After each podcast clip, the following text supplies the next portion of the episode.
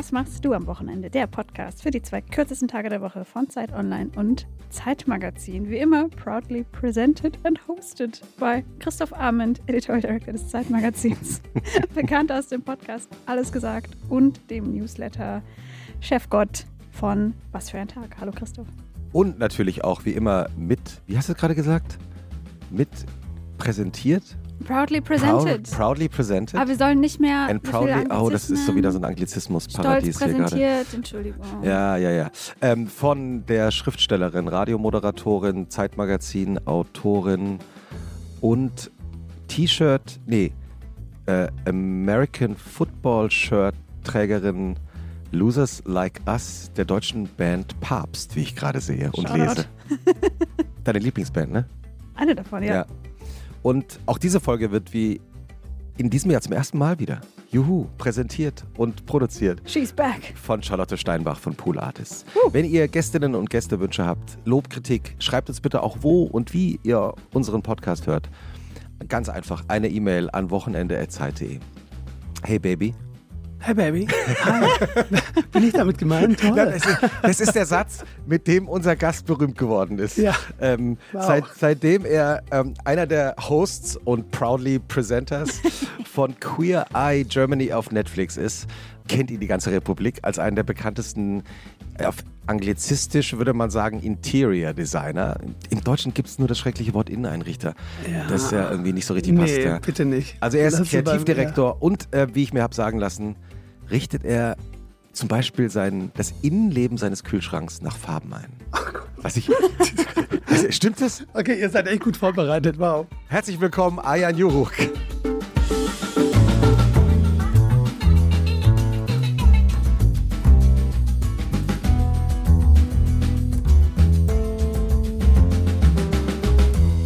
Hi, schön hier zu sein. St- Stimmt das mit dem Kühlschrank? ähm, das stimmt tatsächlich. Äh, Ich habe ich hab ein OCD, deshalb, wenn ich meinen Kühlschrank aufmache, dann muss der, müssen alle Labels nach vorne schauen und es muss nach Farbe sortiert sein. Das ist aber auch gar nicht so schwierig, weil wenn man meinen Kühlschrank aufmacht, ist da meist nur Roséwein drin. Und das ist, ja, Rosé, Rosé, Rosé. Rosé, Rosé, Rosé. Wie auch deine Handyhülle, wie ich gerade gesehen habe. Wie auch meine Die Handyhülle pink, und auch. ähm, die einzigste Farbe, die ich im Kleiderschrank habe. Fantastisch. Also das heißt, äh, es sind nicht viel, äh, also es ist Ja. wirklich Ich, tra ich trage nur schwarz und pink, also rosa. Seit wann? Ich habe mir irgendwann mal überlegt, dass es viel zu lange dauert, jeden Morgen meine Kleidung zu sortieren und zu überlegen, was ziehst du an und wie kombinierst du es. Also habe ich irgendwann nur noch schwarz eingekauft und ähm, so packe ich nur ähm, einmal in jeden Haufen, äh, nehme mir irgendwas weg, ziehe es an und voilà, dann sehe ich also aus. Man in Black. Man in Black. Wow. Und wie jede Folge Und es spart Zeit. Ja. Moment, nee, ganz Ja. ehrlich, es spart Zeit, aber vor allem, es spart so viel Energie, weil, ähm, so wie äh, Mr. Zuckerberg bereits sagte, jeden Morgen zu überlegen, was man anzieht, kostet so viel Energie. Allein im Mind. Und diese zu sparen und diese für andere Sachen einzusetzen, sind, ist einfach ziemlich effizient. Wobei ich bei Mark Zuckerberg kurz äh, einwerfen darf, der beschäftigt sich wirklich sehr wenig mit ästhetischen Fragen. Ich habe vor vielen Jahren, als er mal in Berlin war, ähm, mal ihn mal interviewt und wir haben ihn auch fotografiert äh, in, in einem Berliner Fotostudio. Die Beteiligten von damals werden sich erinnern. Und ähm, als der Stylist ihm nur vorschlug, mal ein Sakko anzuziehen, war er vollkommen verblüfft. Also, also Wundert mich jetzt gar nicht, um also ehrlich zu sein. insofern, Aber ähm, ich glaube, Mark Zuckerberg als, ist, ist, nicht dein, ist nicht dein Stilvorbild. nein, direkt. überhaupt nicht. Aber die Effizienz, die hat er schon richtig getroffen. Aber ja. ich habe dazu noch eine Frage, weil also man kennt ja so diesen Begriff Staple Wardrobe, dass man so sagt, hab einfach so gute Basics und dann kannst du ähm, einfach immer irgendwas kombinieren. Das passt immer, sieht immer gut Basics? aus. Ja, Die gestapelte Garderobe. ja, nein, halt so einfache Sachen, Ja, ich habe es nur alle, übersetzt. alle Farben, die, Entschuldigung, basische, die, die zusammenpassen und so. Und ich habe das mal eine Zeit lang probiert in meiner Erwachsenenphase, als ich so, weiß ich nicht, Mitte 20 war. und habe gedacht, so jetzt aber nur Hält noch ihn doch an. offensichtlich nicht. Ich laufe jetzt Schau sie doch an. wie ein depressiver Alle Farben. Teenager. Alle Farben, alle Muster, alles, was so geht. Aber ich finde, du siehst super aus, Schatz. vielen ja, Dank. Total. Aber das Problem war, dass ich dann manchmal einfach sowas anhatte, wo man halt so von außen gesagt hat, okay, schwarzer Pulli, schwarze Hose, looks about right. Aber ich habe mich total komisch da drin gefühlt. Also passiert dir das nicht manchmal, dass du was aus dem Schrank ziehst und denkst, boah, aber der Pulli heute echt nicht. Und dann muss man ja trotzdem nochmal auch aus dem Stapel schwarzer Sachen Du hast ja auch unterschiedliche, weiß ich nicht, Materialien oder Schnitte oder so. Mm, ähm, Habe ich relativ selten. Ich glaube, ich mache mir sehr viel Gedanken, wenn beim Einkaufen selbst mhm. und ähm, daraufhin passt einfach. Also die Energie meiste. fließt dann in die Auswahl und danach ist einfach schon Korrekt, aber fertig. die macht auch mehr Spaß. Ja, als jeden Morgen nach dem Duschen irgendwo vor dem Kleiderschrank zu stehen, oder? Ich meine, wer kennt es nicht? Ich finde, das gehört aber auch dazu. Das, ist genau? der, das ist der Preis fürs Rausgehen, dass man vor dem Schrank steht und verzweifelt. Mm, nee, no, Also unter viermal da passe ich gerne. Ich habe ich, habe ich, ähm, nee, ich mache es lieber beim Einkaufen, da macht es Spaß. Ich kaufe dann auch viel zu viel, aber ähm, ja. Gehst du richtig noch in Läden oder bist du so ein Online-Einkäufer? Guter Punkt. Ähm, ich meine, meine Agentur ist darauf aufgebaut, dass wir den physischen, ähm, das physische Shopping wieder zum Erlebnis machen und wieder äh, back to the, back to the, wie sagt man, uh, to the Glory Times. Mhm. Aber Anglizismen wieder. Ja, ihr habt aber die, die richtigen Gast eingeladen, ja, wenn man hier keine Anglizismen sprechen soll. Das ist, that's my life. Ich habe zehn Jahre im Ausland gelebt und, und zurück in Deutschland fällt es mir extrem schwierig, nur Deutsch zu sprechen. Auch weil wir in der Agentur Englisch sprechen und mhm. ähm, in meinem Freundeskreis sind die meisten Menschen ja, bilingual und. Ähm, ist voll okay. Fein. Ja, Danke. Ja. Also verzeiht mir das, liebe ZuhörerInnen. Ja, zurück zu dem äh, physischen Einkaufserlebnis. Das ist genau, was meine Agentur macht. Aber ich muss ehrlich dazu sagen, ich finde Online-Shopping sehr angenehm. Mhm. Ähm, weil man einfach auch gar nicht weiß, was im physischen, physischen Space alles da ist oder ob der Store überhaupt die Pieces hat, die ich haben möchte oder meine Größe hat. Oder mhm. ähm, Farbe kann ich jetzt nicht sagen, aber ja, von ja. daher Online-Shopping ja und physisches Shopping eher fürs ja, frei als Freizeit. Ja. Mm, ja. Und wie jede Folge geht auch diese Folge von Und was machst Jetzt du aber. am Wochenende damit los, dass dein Wochenende, während du, äh, übrigens unser Gast ist, ist heute der erste Gast, seitdem wir äh, den Podcast aufnehmen, mit Laptop. Du hast dein Laptop. Du hast das nicht wirklich gesagt, oder? Doch.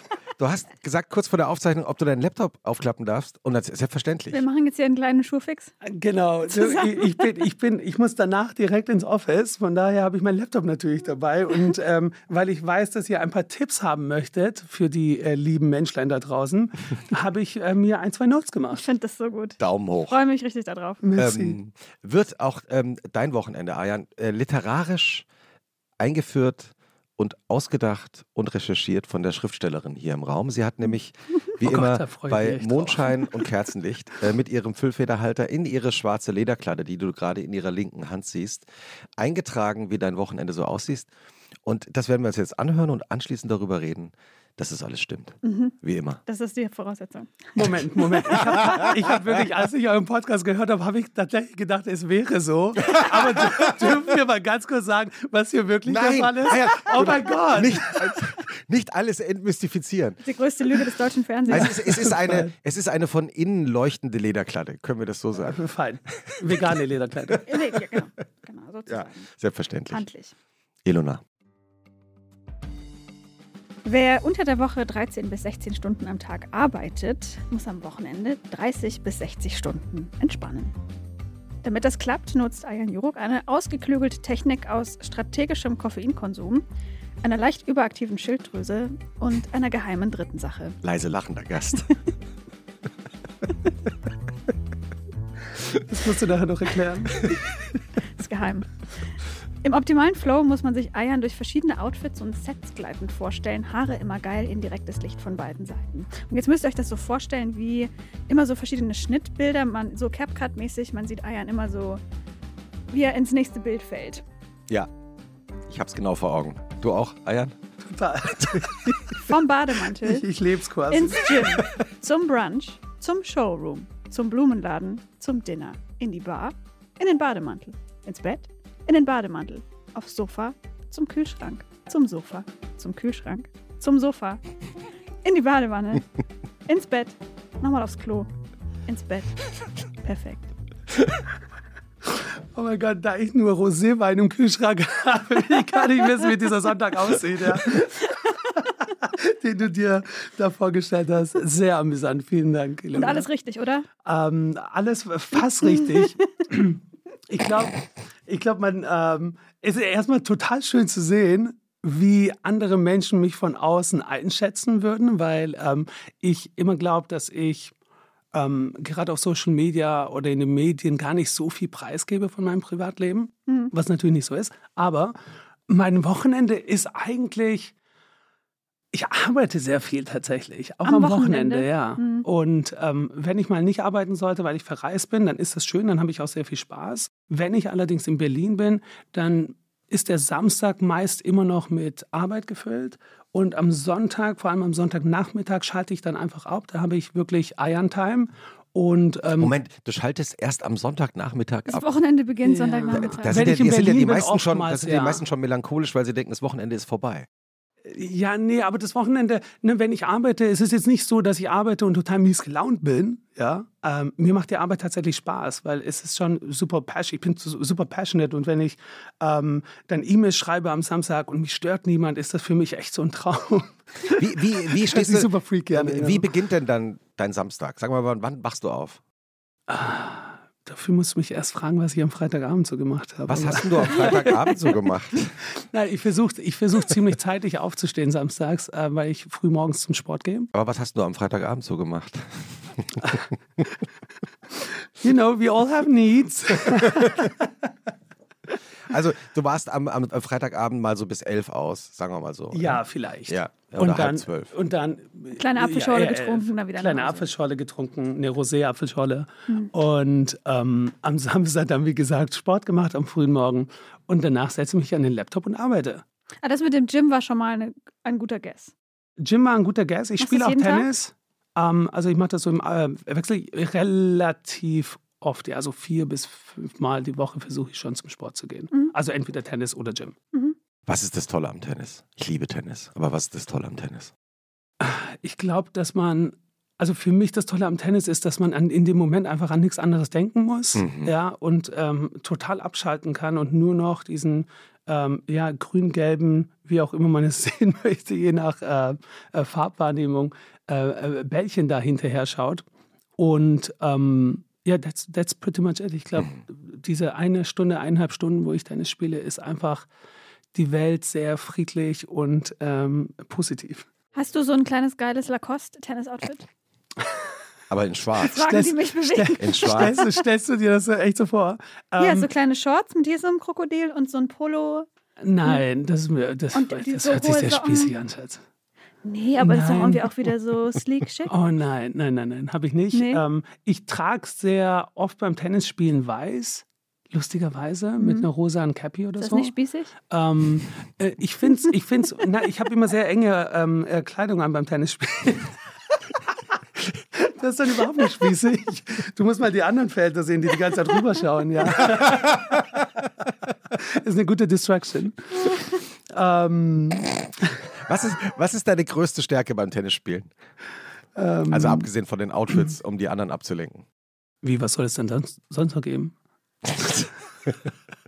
Was ist meine größte Stärke? Definitiv nicht die ähm, äh, Angabe, sagt man das auf Deutsch? Ja, so? der Aufschlag. Aufschlag. Ja, der ist auch kompliziert beim Tennis. Der, der ist auch kompliziert, ja. oder? Ich habe ja. früher nämlich Badminton gespielt und vom Badminton auf Tennis überzuwechseln ist einfach Horror. Stimmt, man glaubt, man andere Griffe. Man denkt, es ist das total, Gleiche, aber es ja, ist was ganz anderes. Eben. Und ähm, also den Aufschlag kann ich nicht wirklich gut, aber sonst, ja, springe ich immer hin und her. Fantastisch nehmen wir in die Shownotes, das Hin- und Herspringen. Genau. Und wenn du dann vom Tennis äh, zurückkommst und dann machst du deinen Laptop auf, wie jetzt gerade, was heißt dann eigentlich arbeiten? Wie meinst du das? Naja, also was machst du denn da? Also beantwortest du E-Mails? Naja, wahrscheinlich nicht nur, sondern was bedeutet eigentlich für einen äh, Kreativdirektor, Interior Designer dann Arbeit? Ich, ich stelle mir das vor, dass man auch immer so rumguckt, was ist gerade da, was kann ich da entdecken, bekomme ich hier was, was sind da deine Quellen oder wo schaust du danach? Du schaust gerade auf deinen Laptop, während wir miteinander reden. Deswegen nee, aber nur, nur weil ich überlege. Mhm. Ähm, na, Research ist immer bei mir, beim Reisen mache ich viel Research und die mhm. Inspiration kommt eigentlich aus, den, ähm, ähm, ähm, aus anderen Städten oder wenn ich reise auf Messen bin, Konferenzen bin etc. Aber ähm, Arbeiten für mich an einem Samstag heißt oft Sachen, die liegen und stehen geblieben sind, weil ich tagtäglich in Meetings bin, den ganzen Tag über. Ich weiß gar nicht, wo, der, äh, wo die Zeit bleibt. Ich ähm, fange früh morgens an zu arbeiten und wenn ich, ähm, äh, wenn ich fertig bin, ist es schon 21 Uhr und dann, na, was soll ich denn da noch machen? Und das hole ich dann alles am Samstag nach. Die deutsche Meetingkultur, also dass ein Zoom-Call auf den anderen folgt, äh, ist es ähm, etwas, was du auch gerne ändern würdest? Ich versuche diese Zoom-Calls und diese Meetings, das ist aber ganz neu erst, das muss ich erstmal erproben, wie das äh, funktioniert, versuche ich an einen Tag zu legen. Mhm. Und dann ist es wirklich so, zack, zack, zack, eins hinter ein, äh, hinter ein, Moment, ein, ein Meeting hinter dem anderen.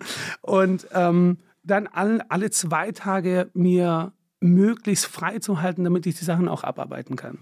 Aber wie gesagt, das ist noch ganz neu und ähm, erst in der Testphase. Ja, alle Mitarbeiterinnen und Mitarbeiter in, in deiner Agentur hören jetzt genau zu. Und die, sagen, wissen, die wissen schon Bescheid. Was ist der, was ist der Zoom-Call-Meeting-Tag?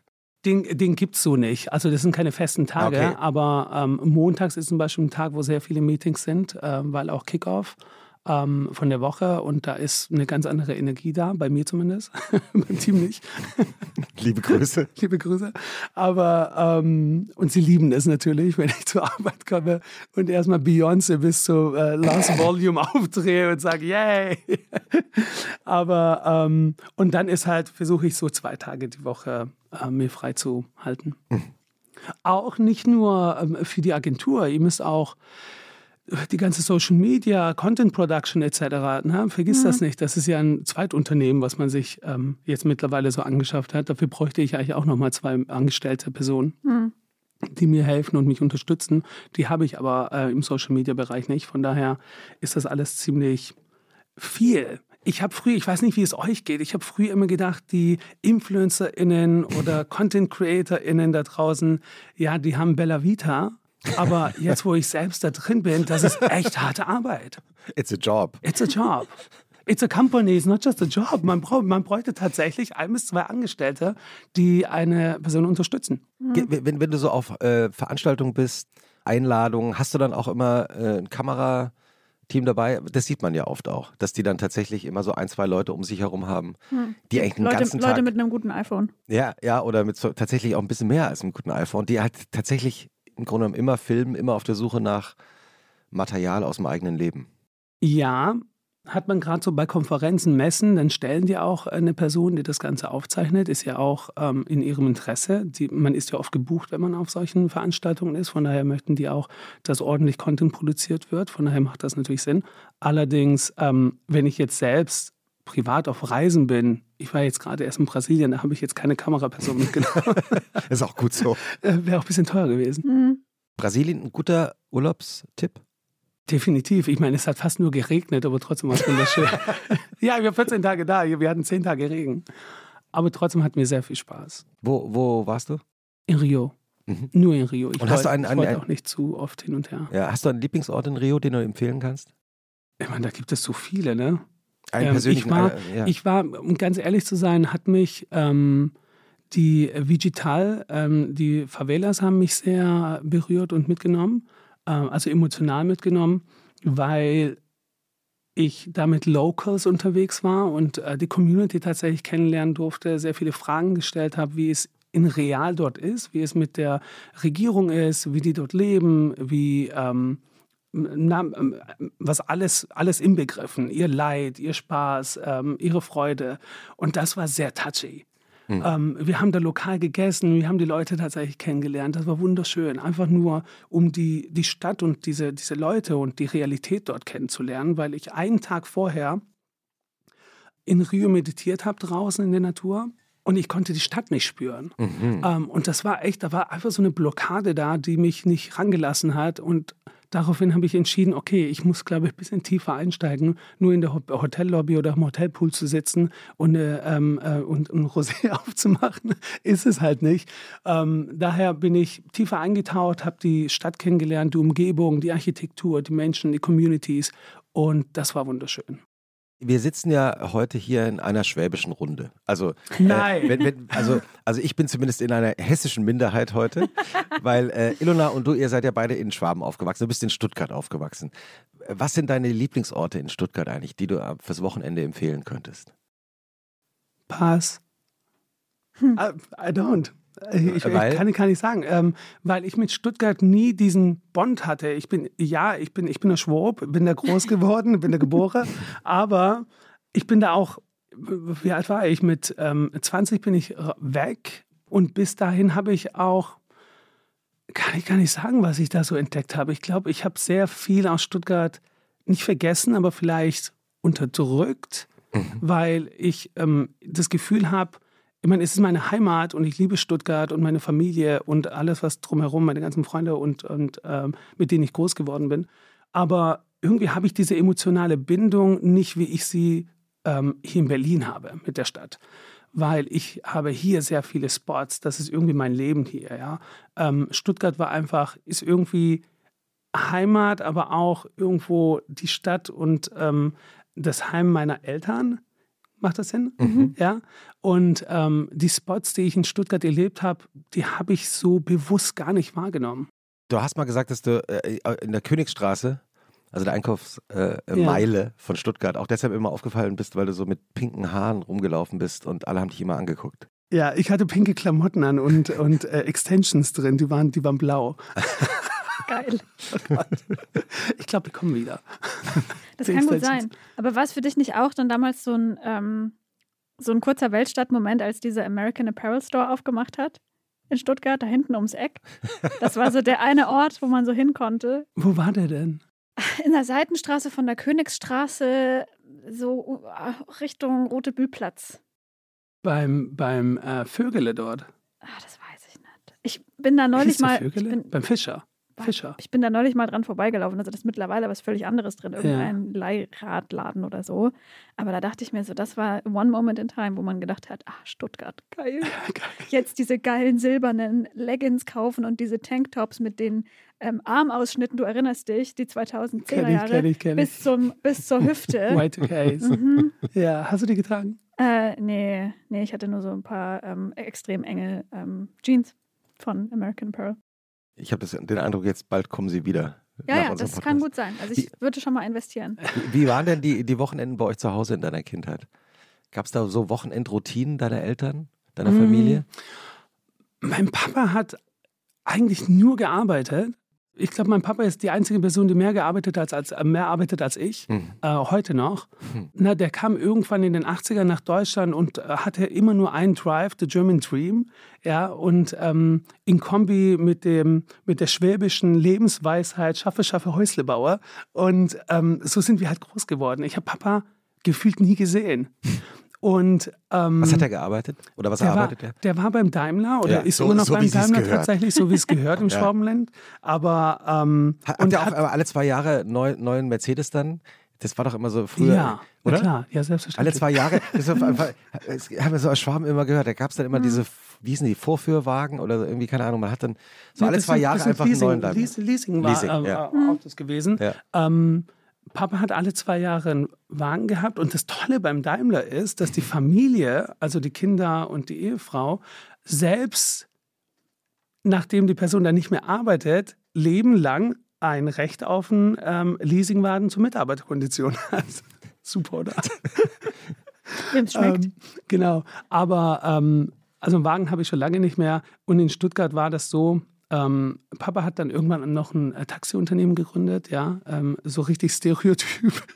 Aber auch mit dem Daimler Ähm, natürlich. Aber natürlich mit dem Daimler, was denn sonst? Der cremefarbene Ähm, Daimler. In Stuttgart kann man ja auch nichts mit einem, mit einem anderen Fahrzeug, steigt keiner ein. Entweder Porsche oder Daimler und ähm, Porsche macht, glaube ich, keine Taxen.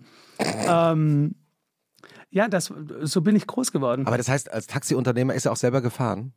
Er ist, das hat er beide beides noch, ne? Er Wow. ist noch beim Daimler, er hat äh, sein Taxiunternehmen, er hat aber auch Fahrer, äh, Mhm. FahrerInnen, nee, eigentlich nur Fahrer, männliche Fahrer. Und ähm, ja, das Ganze läuft. Sobald der Wagen leer steht, ähm, heißt, wenn keine Fahrer gerade ähm, ähm, am Arbeiten sind, nimmt er das Ding einfach in die Hand und fährt selbst, ja. Und deine Mutter? Die ist zu Hause. Mhm. Das heißt, sie hat sich um äh, die Kinder gekümmert. Mama hat sich um die Kinder gekümmert, ja. Ja. Und Um deinen Bruder, auch von deinem Bruder habe ich nur gehört, ich weiß nicht, ob es stimmt, dass der, in seiner kind, dass, dass, der, dass der in seiner Kindheit irgendwie die Raufasertapete Oh von, den, von den Wänden gekratzt habe. Äh, Du hältst dir jetzt gerade die Hände vors Gesicht. Ich glaube, die Quelle zu der Geschichte bist du. Ich bin, ich bin die Quelle. Aber ich habe meinem Bruder auch versprochen, dass ich das nie wieder erwähnen werde und musste mich entschuldigen bei ihm. Von daher lass uns bitte das Thema skippen. Sorry, Volkan. Ist Volkan noch in Stuttgart? Nein, Volkan ist lustigerweise in die Türkei ausgewandert. Also zurück in die. Nee, zurück eben nicht. Der hat also ja nie in er der ja- Türkei gelebt. Genau, also zurück, also in die Heimat deiner Eltern. in die Heimat meiner Eltern, was mich sehr überrascht hat. Er hat drei Kinder und ist ähm, verheiratet. Und die Frau kommt ursprünglich aus Deutschland. Von daher, dass die überhaupt diesen Move gewagt haben, ähm, ist schon ja sehr, was soll ich sagen, ähm, gewagt. Mhm. Weil ähm, ich nicht weiß, wieso das Schulsystem etc. Ich meine, die Kinder sind bei einer Privatschule, aber trotzdem weiß ich nicht, ob das jetzt die beste Idee war. Sorry. Aber ich meine, es ist seine Entscheidung, er wird schon wissen, was er Ja. tut. Und das ist ja auch so ein bisschen so eine deutsche Sorge, also die ich jetzt bei dir rausgehört habe, dass wir- wie so Deutsche dann über die Schulsysteme von anderen Ländern denken. Finde ich eigentlich ganz rührend. Hm. Ich weiß nicht, ob das, also ein deutsches Gymnasium wäre schon besser. Ja, ich meine, klar, wir, wir, wir haben ja auch ein ganz hessisches. wir haben, ne, vor allem wenn die Kinder später mal wieder zurückkommen wollen Ja. würden und einfach dieses ganze Grundwissen, was wir als selbstverständlich sehen, dort überhaupt nicht ähm, educated bekommen oder, oder gelehrt bekommen. Warst du eigentlich in der Schule dann auch schon, ich sage jetzt mal, fleißig? Oder hat das erst später eingesetzt? Let's say, ich war in Mathe immer ein Einserschüler. Mhm. Darf man das hier so sagen? Das ist ja Ähm, unglaublich. Toll. Und, Gibt es ähm, nicht so viele. aber in Englisch zum Beispiel überhaupt nicht. Mhm. Was, was sich jetzt im Nachhinein total äh, gewandelt hat, weil ich ähm, habe zu Schulzeiten überhaupt kein Englisch gesprochen.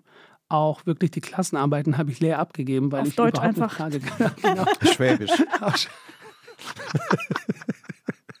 Ja, super. ähm, ich war auch, ich bin fast durchgefallen wegen Englisch, weil ich, ähm, weil ich eine 5 bis 6 hatte. Ja, und ähm, man konnte Englisch nicht abwählen, von daher musste ich da irgendwie durch. Meine Lehrerin war, sorry dafür, aber auch nicht die ähm, äh, ja, zuvorkommendste, die mich dann unter die, um, die mir dann unter die Arme gegriffen hat und mir versucht hat, das Ganze zu erklären. Ich hatte zwar Nachschulunterricht, ähm, äh, Unterricht, aber ja. Hast du einen Wochenendtipp für uns dabei?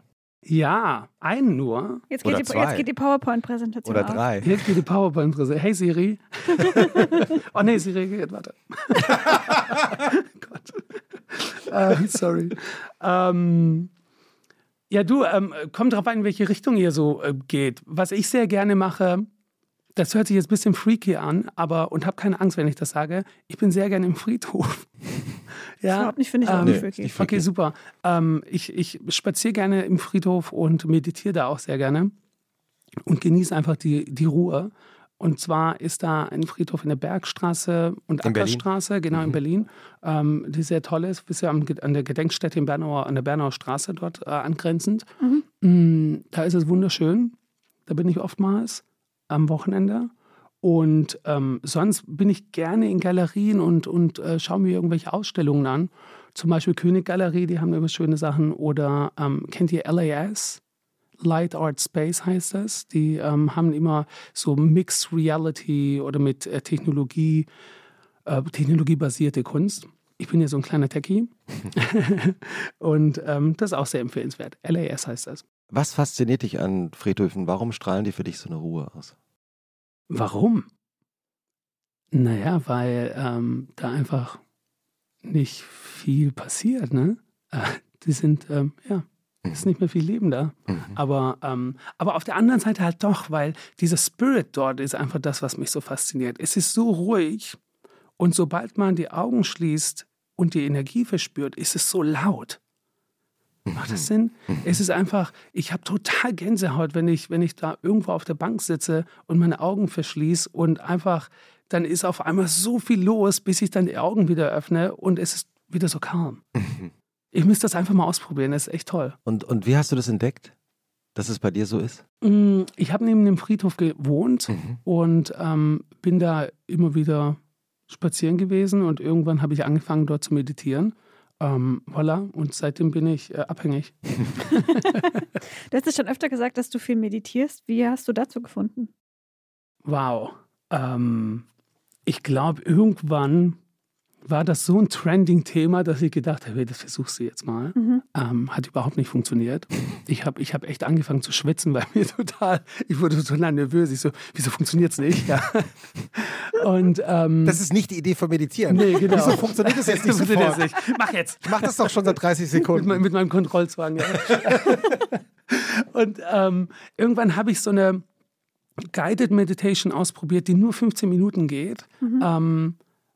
Die aber gar nicht so viel gesprochen hat. Und das fand ich so toll. Die Person hat einfach nur kurz erzählt, was man tun soll, um, um ne, die, die, die, die Basic-Situation zu schaffen. Und danach hat sie überhaupt nichts mehr gesagt. Und es war nur ein ganz leichter Ton, Sound, was auch immer. Ja, Musik kann man es fast gar nicht nennen. Und, ähm, und das hat mir ja total geholfen zu entspannen. Und nach 15 Minuten holt die Person dich wieder zurück. Ich habe es nur ein einziges Mal guided gemacht und danach habe ich es einfach von da an ähm, 15 Minuten alleine ausprobiert und ähm, inzwischen muss ich tatsächlich nur die Augen schließen und innerhalb drei Sekunden bin ich weg. Ich stelle meinen Wecker, um wieder zurückzukommen. Mhm. Ja, also das hilft mir auch total, um meine Gedanken zu sortieren und ähm, trotz so viel Arbeit, ich glaube, den Überblick zu behalten. Mhm. Und wie oft machst du das? Täglich? Ich versuche es täglich zu machen. Ich war eine Zeit lang sehr gestresst. Ähm, nach der ganzen Show und, und das Unternehmen und ähm, ist Nein, einfach so viel passiert. ja, ja. Ähm, und da kam ich, ich konnte nicht mehr connecten. Ähm, da habe ich es eine Zeit lang ausgelassen, was mir nicht sehr gut getan hat, weil ich ähm, schnell unter sehr viel Stress gelitten habe, bis ich dann auch Social Media und Instagram und alles abgeschalten habe und äh, mir tatsächlich ich wollte erstmal nur drei Wochen Auszeit nehmen, dann wurden daraus vier, fünf, sechs und dann zwei Monate, bis ich wieder zurückkam. Mhm. Ähm, und dann habe ich wieder angefangen zu meditieren. Mhm. Weil, weil du gerade gesagt hast, dass äh, mit der Show, also du hast nur gesagt die Show, ja. woran man, glaube ich, schon merkt, wie wichtig das auch für dein Leben war, ähm, dass da auch so viel Stress und Aufmerksamkeit natürlich entstanden ist. Gab es einen Moment, in dem du gemerkt hast, wow, jetzt ändert sich gerade was für mich? Ja, ja, selbstverständlich. Allein nach dem Announcement ähm, der Show, also von Queer Eye ähm, Germany, war, hat sich mein Leben verändert. Und nach der Ausstrahlung war das dann wirklich so, ich meine, hello, you have a fucking Netflix-Show. Natürlich ändert das dein Leben. ja. Ähm, irgendwo gibt es dir sehr viel Visibilität und ähm, Reach, weil du auf einmal eine Plattform, eine Community aufgebaut hast. Ich war vorher nicht auf Instagram. Ähm, ähm, aktiv. Von daher kannte ich das alles nicht. Aber auf einmal bist du ein Role Model, eine Vorbildsrolle. Ähm, äh, Wie sagt hm. man? Role ja. Model? Ja. Ein Vorbild. Rollmodell, also, Vorbild. Genau. Ja. Vorbild und ähm, Menschen gerade mit Migrationsgeschichte oder die an sich zweifeln, die aus der LGBTQI-Plus-Community kommen oder eben Queerness verspüren, aber das nicht zulassen. Auf einmal ist man für die ein Sprachrohr und ein Vorbild und aber auch zugleich irgendwo eine ja, baut einen Druck auf dir auf, weil du ja irgendwie diesen, diesen, dieses Bild aufrechterhalten musst oder möchtest und diesen Menschen ja auch irgendwo Unterstützung bieten willst. Und ähm, ich glaube, da habe ich mich sehr lange sehr gestresst. Mittlerweile geht es, weil ich es ähm, kontrollieren kann, beziehungsweise mir auch mal die Auszeit gönne. Und ähm, mein Unternehmen und die ganze Plattform einfach gut handeln kann zusammen weil du das gerade auch so beschrieben hast, ist ja im Grunde genommen, ich meine, du hast dir dein Leben ja nicht ausgesucht, sondern deine Biografie ist ja deine Biografie. Und ich stelle mir das vor, plötzlich wird man wahrgenommen als Repräsentantin, als Repräsentant für verschiedene Gruppen. Das sind ja nicht, sind ja nicht dieselben. Das stelle ich mir auch mhm. gar nicht so, also gar nicht unkompliziert vor auch schön. Es ist, ja. es, es, ist wunderschön, um mhm. ganz ehrlich zu sein. Die Nachrichten, die ich erhalte, die geben einem ja auch etwas. Mhm. Ja? Ähm, es, sind, es sind wunderschöne Nachrichten, die sich bei mir bedanken, Menschen, die sich bei mir bedanken, die ähm, zu sich gefunden haben, die sich inzwischen akzeptieren, gerade aus der ja, türkischen Community, äh, Middle East, Russian, Polen, ja, das sind ja alles Menschen oder die haben ja alle eine Kultur, wo ähm, Queer-Sein einfach keine Selbstverständlichkeit ist. Mhm. Und ähm, wenn man diesen Menschen einfach zeigt, dass man sich selbst lieben kann, obwohl mhm. man gay, queer, trans ist, ja, dann ähm, danken die dir das, mhm. weil sie einfach in ihrer Umgebung, in ihrer Gesellschaft absolut keine Bezugsperson haben. und ähm, mit dem Thema nur negativ behaftet sind. Von daher ist es schön. Und mir ging es als Kind auch so. Ich hatte auch keine Bezugsperson. Die einzige Person in der Nachbarschaft, die offen äh, gay war, wurde jeden Tag gebasht. Der wurde auf der, an auf der Straße angespuckt. Ja, und, ähm, und das ist total schade. Und ich werde jetzt gerade emotional, allein wenn ich daran denke, weil diese arme Person, es war niemand da, der ihn mal gefragt hat, hey, bist du okay? Mhm. Ja, ähm, seine Eltern haben ihn gebasht, die ganze Nachbarschaft hat ihn gebasht und das war die einzige Person, die ich als Kind als gay wahrgenommen habe. Und ich habe mir nur gedacht, Alter, du willst so nicht werden. Ja, und so bin ich groß geworden. Mhm. Das hat bestimmt dein eigenes Coming-out auch einfach erschwert.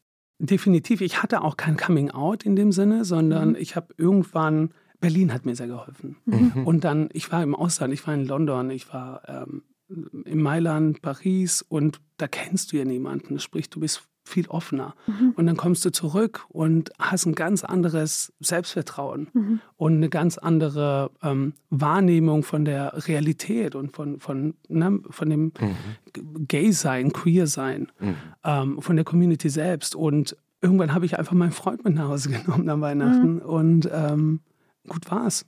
Das ist aber toll. Also ja. einfach an, an, Weihnachten aufgetaucht zu zweit und dann ja. der Eltern so, okay, das, so okay, ist es halt jetzt. Fein, so ist es jetzt. Und die haben natürlich darüber gesprochen, aber nicht in meiner Anwesenheit. ist halt eine türkische Family, ist ein absolutes Tabuthema, aber äh, sobald der Sohn nicht da ist, können wir darüber reden. und ähm, ja, so war es dann halt. Ja, schön. Und die supporten mich auch total. Ne? Mhm. Ähm, meine Familie ist da Inzwischen reden wir darüber. Wirklich, alle sind relativ offen inzwischen darüber und äh, was, was sehr schön ist, was mir auch sehr viel Kraft gibt. Und ähm, es ist einfach schön zu sehen, dass sie einfach ihren Sohn akzeptieren, no matter what. Wie ist die Offenheit zustande gekommen? Hast du da, oder ist das einfach passiert über die Zeit oder hast du irgendwie auch einfach selber das angestoßen oder wie erklärst du dir das?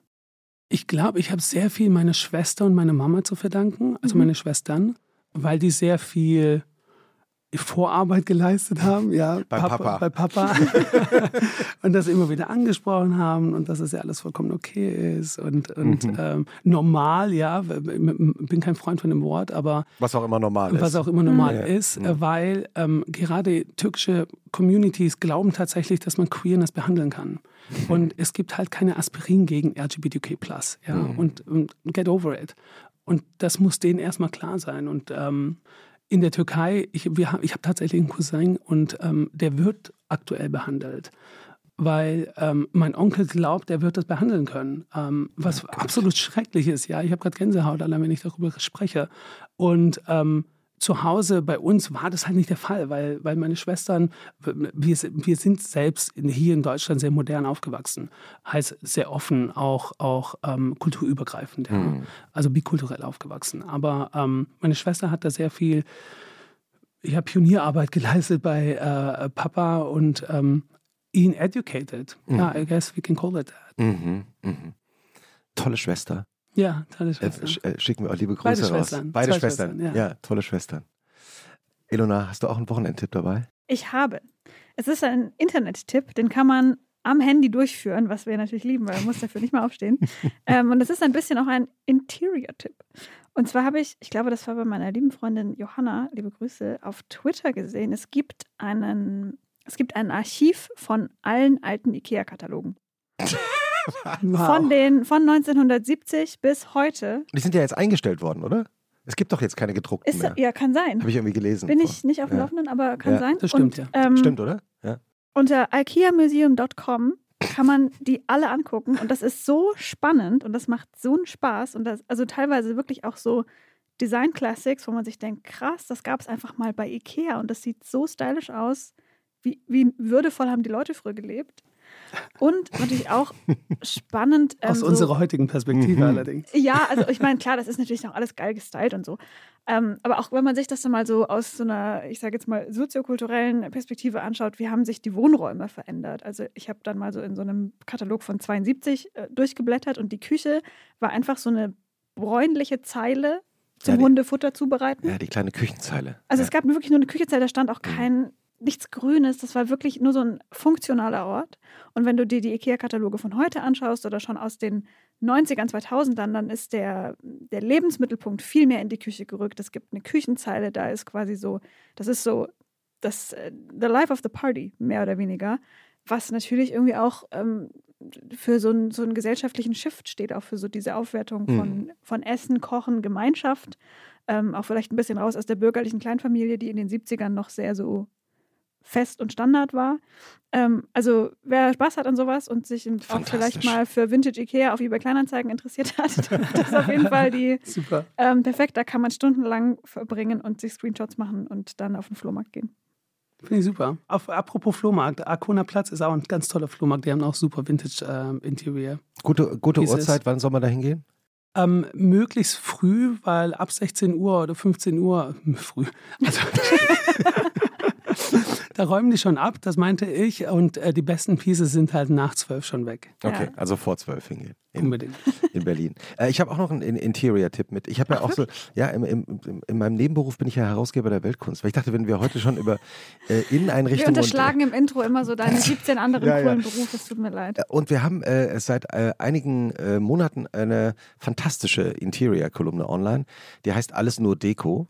Mhm. Von Stella von Sänger Cecil äh, von Renner und Sebastian Hoffmann. Ähm, und die, die schreiben eben aus ihrer Sicht äh, über Kunst und Inneneinrichtung. Und zum Beispiel, es gibt eine fantastische Folge über äh, Stapel. Also sie haben eine Hommage an das Stapeln geschrieben, weil sie sagen eigentlich, gute Stapel in der Wohnung ja. äh, sehen toll aus, vor allem wenn man noch oben was draufstellt. Ja. Auch. Siehst du es auch so? Ja, ich mache das hast tatsächlich auch. Was für Stapel Mach, du machst es auch, ja. Ja, ähm, unterschiedliche Sachen, entweder Boxen oder Zeitschriften oder Bücher. Ja. Ja. Hast du Stapel, Christoph? Absolut. Was ja. für Stapel? Zeitschriften? Bücher, Bücher, Zeitschriften, Stapel. Und es gibt eben zum Beispiel, äh, und man kann eben dann immer oben was, wenn man noch was draufstellt, was eben kein Buch und Zeitschrift ist, dann ja. hat man plötzlich so eine kleine Hobby-Skulptur. Ja. Skulptur. Ja, total. Mhm. Es gibt ja. auch ein Museum hier in Berlin für Ordnung. Was? Ja, ist, in Kreuzberg. Ausgerechnet in Berlin. Ja. das, ist, das ist echt toll. Ich meine, ich bin da, äh, für mich war das ein Paradise, ja. Ich muss da, glaube ich, auch mal hin, so als Exorzismus. Wonach fragen Menschen eigentlich zuallererst, wenn du hilfst, ihnen ihre Wohnung einzurichten? Wonach sie fragen? Ja, was wollen nee, sie? Es läuft eher andersrum. Ich stelle die Fragen. Was fragst du als erstes? Ähm, wie sieht dein täglicher Ablauf aus? Das ist eins der wichtigsten Sachen, damit ich ja den Plan danach gestalten kann. Mhm. Und ähm, nicht nur von der einen Person, sondern von allen Beteiligten, die in der Wohnung leben. ja, klar, ist ja mhm. auch wichtig, ja. Ähm, oft äh, denkt man, ähm, oder oft denkt die Person, die dann mit dem Interior-Designer zu tun hat, ähm, dass es alles nach der eigenen Tan an der Nase tanzen wird. Aber man versucht da wirklich alle Beteiligten mit an, an den Tisch zu holen. Und ähm, dann als nächstes suchen Sie sich ein paar Styles aus mhm. oder schauen sich ähm, Kataloge durch und ähm, pointen Sachen aus. Aber es geht hauptsächlich darum, es funktional und hübsch zu machen, nicht nur hübsch. Und mhm. das verstehen die meisten nicht, ähm, mhm. weil sie oft glauben, ah ja, jetzt wird meine Wohnung schön ähm, und das war's. Aber man versucht da ja tatsächlich die ganzen Prozesse, die man im alltäglichen Leben hat, mit einzubringen. Mhm. Aber was ist zum Beispiel so ein Prozess, an den du dann denkst, den die äh, Leute äh, erstmal verdrängen, wenn sie mit dir reden? Naja, allein, ähm, wie nutzt man die Küche? Mhm. Ja, ähm, die Küche also muss wirklich? ja geplant werden. Ja, ich benutze zum Beispiel gar nicht. Ja, meine Küche hätte man sich sparen können. Die ist wunderschön, aber alle, außer einem Roséwein im Kühlschrank passiert da halt nicht viel. Aber ähm, ähm, genau so war es. Meine, mhm. Wenn man, ne, wenn ein Interior Designer die Wohnung nach mir gestaltet hätte, die Wohnung, die Küche war schon drin, dann ähm, würde die Küche oder die Wohnung anders aussehen. Wie würde die Wohnung von dir eigentlich aussehen, wenn du sie vollkommen frei gestalten würdest? Was würdest du dir selber raten?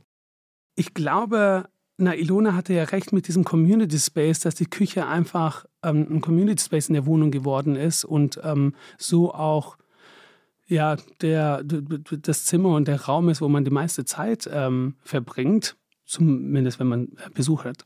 Ähm, das tue ich auch. Ich sitze aber auf der Küchenzeile, ja, und wir haben da einfach eine super Zeit. Aber wenn ich Besuch habe, sind wir nur in der Küche. Mhm. Ich habe meine Couch ich glaube, es saßen bisher, ich wohne in dieser Wohnung schon seit vier Jahren und es saßen nicht mehr als ja, sieben Leute auf der Couch. Die, die Mhm, benutzt einfach niemand. Das ist dann wirklich mein Eiern-Time, wenn ich äh, alleine am Sonntagnachmittag äh, mir die Zeit gönne, dass ich da mal auf der Couch sitze oder äh, liege. Aber sonst ist es tatsächlich die Küche.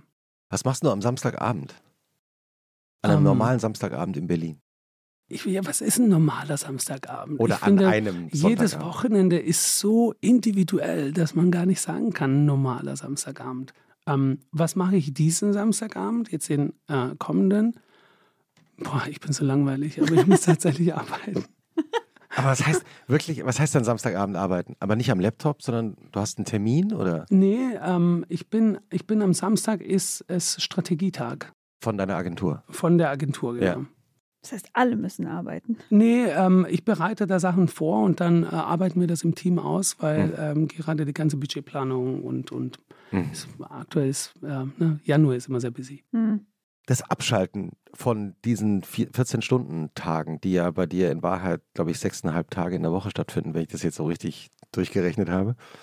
Ist da Meditieren der einzige Weg, den du gehst oder gibt es da noch ein paar andere Tricks? Nee, es gibt schon andere. Das hört sich jetzt an, als ob ich total die Maschine bin. Ja, das ist natürlich nicht so. Äh, bei mir ist auch mal die Luft raus und dann äh, denke ich mir, hey, scheiß drauf. Ja, kannst du morgen machen, sollen sie einfach warten. ja klar, was auch, was auch, ne, ich habe mein Team irgendwann ähm, angewöhnt, dass sie mir alles am Abend schicken können und ich mir das dann über Nacht anschaue und am nächsten Morgen haben sie ein Feedback oder dass sie mir alles zum Ende der Woche schicken und ich dann Feedback gebe. Und ähm, die sind natürlich smart. Für die hört dann Freitag, I don't know, 16, 17 Uhr äh, ihr, ihr Wochen. Äh, Sind ja Woche Angestellte. Auf. Ja, Ja. klar, das ist ja vollkommen okay. Vernünftig. Und dann schicken sie mir das Ganze zu und wollen spätestens am Montag früh ihr Feedback haben. Also ne, müsste ich am Wochenende arbeiten oder halt jeden Tag ähm, ähm, einmal die Feedbackrunde oder Reporting, sodass ich am nächsten Morgen ähm, berichten kann. Und das versuche ich wieder ähm, zu abzuschaffen, weil ähm, ich kann einfach auch nicht mehr, ja. Und ähm, voilà, also das kommt schon auch mal vor, dass ich ähm, sage, no, thank you. Ich habe ich hab die ganze Zeit schon auf deine rechte Hand geschaut, weil du, äh, auf deine rechten Finger, weil du ja gesagt hast, du bist komplett in schwarz angezogen, was so halb stimmt, weil da ist schon relativ viel Gold rechts. Was siehst du denn? Ich sehe, Ich ich sehe, die, an, ja. ich sehe an jedem, an jedem Finger praktisch den gleichen Ring. Sehe ich das richtig? Ähm, es ist praktisch der gleiche Ring, ja. Eins, zwei, drei, vier, fünf, sechs Mal. Und ich habe nicht alle an. Was sind das für Ringe? Sonst habe ich es an beiden Händen. Ähm, wie meinst du? Ich will die Marke jetzt nicht nennen. Nein, du musst die Marke nicht nennen. Okay. Okay, ja, der muss ja keine, na, wir müssen ja keine Ich, bin, Werbung ich machen. leide tatsächlich sehr oft unter, das muss ich hier jetzt mal loswerden, Bitte. ja, unter Wealth-Shaming. Habt ihr das schon mal gehört? Nein, bitte, erklär's mir. Ähm, Rich-Shaming, das heißt, dass man geschämt wird, weil man erfolgreich ist oder, oder ähm, Ah, ja, sich Sachen leisten kann. Das kenne ich von meiner schwäbischen Familie. Äh, da kenne ich die eine oder andere Geschichte von Leuten, die gesagt haben, also in, wenn du in Schwaben viel Geld verdienst, Mhm. kauf dir auf keinen Fall einen Porsche Ja. oder beziehungsweise kauf dir einen Toyota. Äh, Zweimal. Und, und am Wochenende, wenn du dann deine Ausflüge machst, leih dir einen Porsche und äh, damit dich keiner sieht. Genau. Nein, aber, Super. Oder das ist doch, das ist so ein bisschen so. Wo ist das Problem?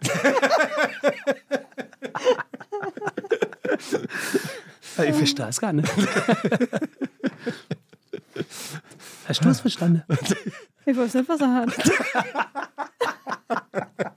Ich liebe es. Ich liebe es. Ah, wie, wie, wie gehst du denn in den Sonntagabend? Äh, Wenn du, wenn du den am Sam- Nachmittag. Sonntagnachmittag äh, frei hast? Du, ich feiere auch mal sehr gerne, ja. Ja, das habe ich. Ich Also- habe ja früher danach gefragt am Freitagabend. Guck mal, hast du nee, ja nur ich feiere, so ja, come on, ich, ich feiere auch mal. geantwortet. Ja, ich will ja kein schlechtes Vorbild sein, Nach aber der Arbeit um, am Samstag um drei wird der Club gehittet. um drei Uhr morgens. Ja. Ähm, Vorher geht man ja nicht los. Vor geht man, in Berlin geht man nicht vorher los. Nee, ähm, nee das kommt natürlich schon mal vor. Ähm, ich, wie gesagt, ich reise viel und, und gehe sehr viel. Ähm, ich war jetzt in Paris am letzten Wochenende, weil ich arbeiten musste. Ich war auf einer ähm, okay. Desi- Designmesse. Du kannst-. Paris Aber fahren. ich habe es natürlich, so. ich habe es natürlich, ich habe nee, nee, ich habe es natürlich mit privat kombiniert und wir haben, wir haben, das war echt wild. Wir ähm, haben einfach auf den Tischen und auf den, auf den Sesseln in dem Restaurant getanzt und, und Es ähm, Ja, hat sehr viel. Spaß gemacht. Wirklich, da kann man auch mal alles rauslassen und äh, kommt total entspannt wieder zurück. äh, also das kommt schon auch mal vor. Wolltest du das hören? Ja, also ich, äh, also ich wollte das hören, was du sagen willst. Ja, also insofern, nee, ich bin keine Maschine, ich bin Mensch, ähm, ich habe auch Bedürfnisse und ähm, natürlich gehe ich auch mal feiern und ich trinke nicht sehr viel Alkohol, aber jetzt am Wochenende habe ich getrunken und es war toll.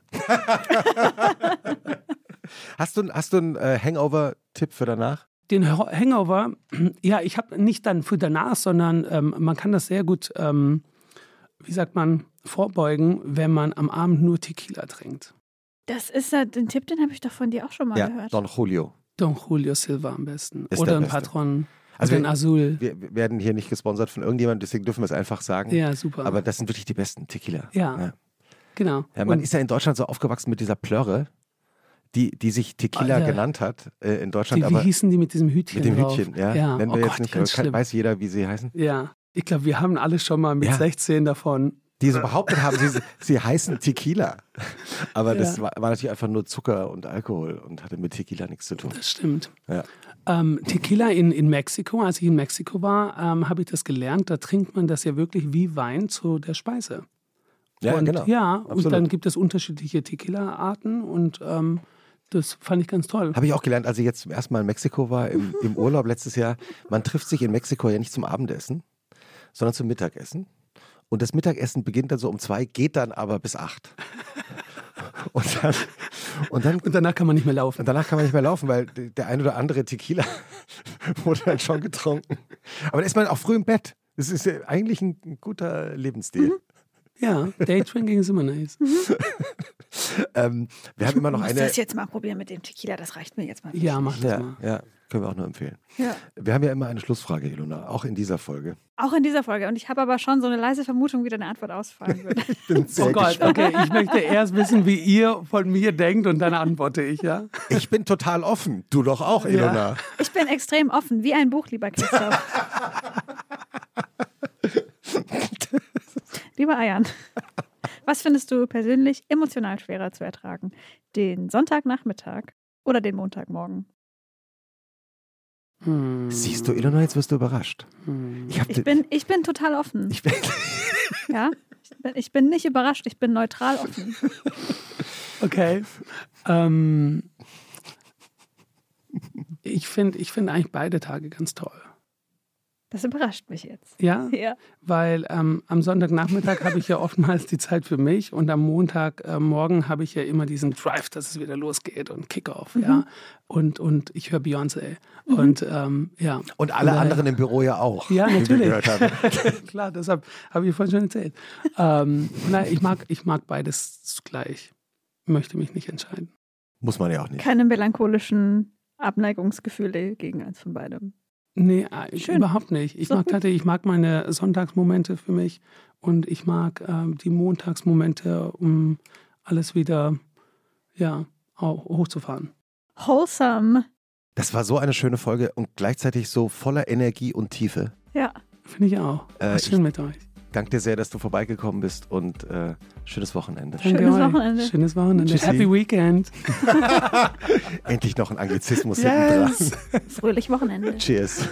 Ciao.